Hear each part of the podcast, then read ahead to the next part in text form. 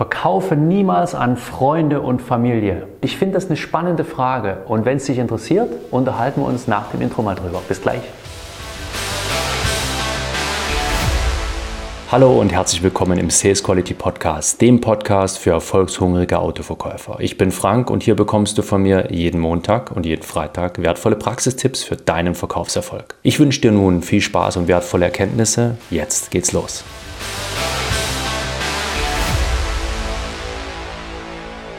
Das ist doch heute mal eine spannende Frage, oder? Sollte man an Freunde, Bekannte, Verwandte sein Produkt, seine Dienstleistung verkaufen? Lass mich dazu mal was Grundlegendes sagen. Wenn du dich für dein Produkt oder für deine Dienstleistung schämen musst, dann solltest du alle Menschen davor verschonen. Nicht nur deine Freunde, Bekannte, Verwandte. Und dann solltest du dich schämen, wenn du dieses Produkt irgendjemand anbietest.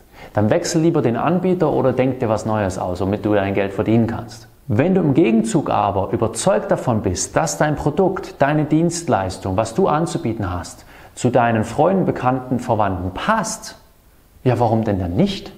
Dann biet ihn doch an. Erstens haben sie sowieso immer die freie Wahl zu sagen, nö, das passt mir nicht.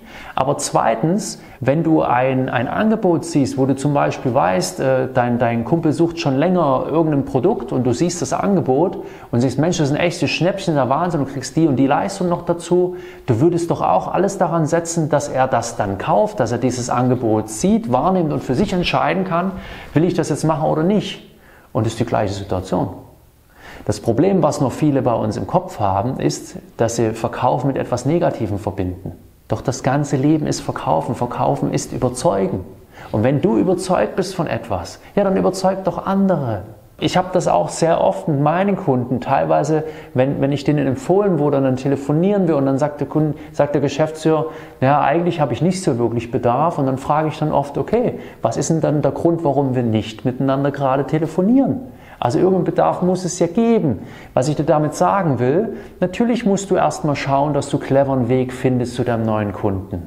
Doch wenn deine Kunden danach dankbar sind, dass du so hartnäckig warst, dankbar sind dafür, dass du bei ihnen warst, dass du ihnen geholfen hast oder dass sie das Produkt bei dir zu diesem Preis kaufen konnten, wenn sie ein gutes Gefühl dabei haben, dann ist das doch eine tolle Sache. Daran kannst du schon mal denken, wenn du so ein bisschen mit dir haderst, soll ich es anbieten oder nicht. Grundlegend, die Menschen entscheiden immer selbst. Fragwürdig finde ich so Machenschaften, wie ich sie in den 1990er Jahren ähm, sehr oft erlebt habe. Bei uns, ich weiß nicht, wie das bei euch war, in, bei uns in der Region war das so, also meine Wahrnehmung war so, weil ich wurde auch oft angesprochen in diesem Bereich.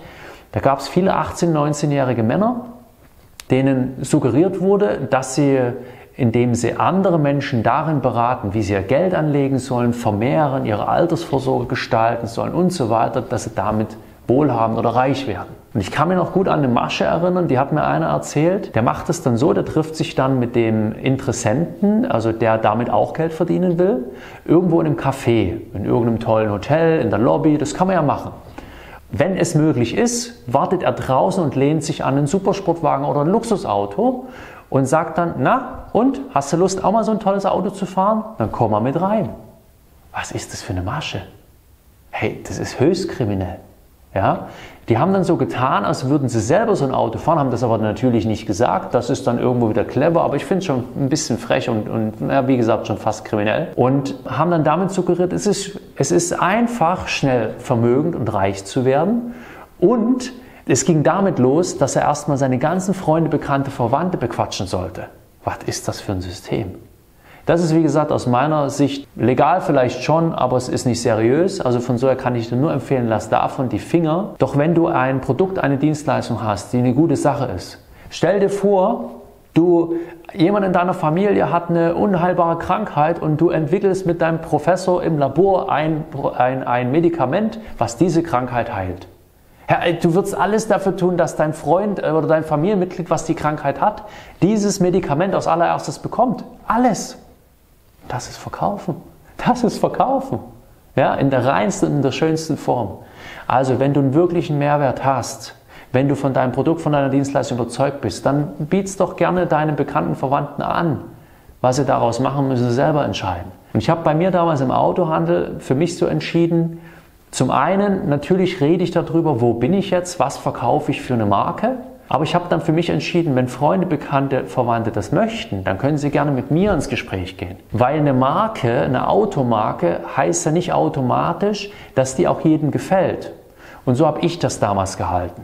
Und jeder wusste es, da kannst du mir kommen, wir können darüber sprechen. Und später, als ich dann auch eine Zeit lang im freien Handel gearbeitet habe, habe ich dafür gesorgt, dass sie wissen, ich kann dir jede Marke organisieren. Da war ich dann schon ein bisschen, ja, wie soll ich sagen, habe ich schon ein bisschen mehr gelockt, ja, weil ich der Überzeugung war, es macht Sinn, dass Sie mit mir ins Gespräch gehen, um dieses Fahrzeug mit einer besonderen Ausstattung und mit einem besseren Preis bei mir zu erwerben, statt jetzt bei irgendeinem anderen, wo Sie noch nicht genau wissen, passt das alles, was im Vertrag drin steht, stimmt das mit der Lieferzeit, kriegt er das Auto auch für sein Geld und so weiter und so fort. Da wird ja auch relativ viel Schmuh betrieben. Also nochmal, wenn du überzeugt bist davon, mach es. Wenn du es selber scheiße findest, lass die Finger davon, dann wirst du auch selber nicht glücklich. Ansonsten lass, lass deine Freunde, Bekannte, Verwandte entscheiden, ob sie es machen wollen oder nicht. Lass kaufen, statt zu verkaufen. Okay? Das war's schon wieder. Ich hoffe, es hat dir gefallen und vor allem etwas gebracht. Bitte denke daran, Umsatz entsteht nur durch Umsetzung. Und wenn du zur Nummer 1 in deinem Autohaus werden willst und dafür einen Sparringspartner suchst, der dich dabei unterstützt, dann geh gerne einmal auf www.autoverkäufer-coaching.de. Da findest du alle Infos und auch Feedbacks zu meinem Coaching-Programm. Sei clever und unbequem und gern beim nächsten Mal wieder mit dabei. Ciao.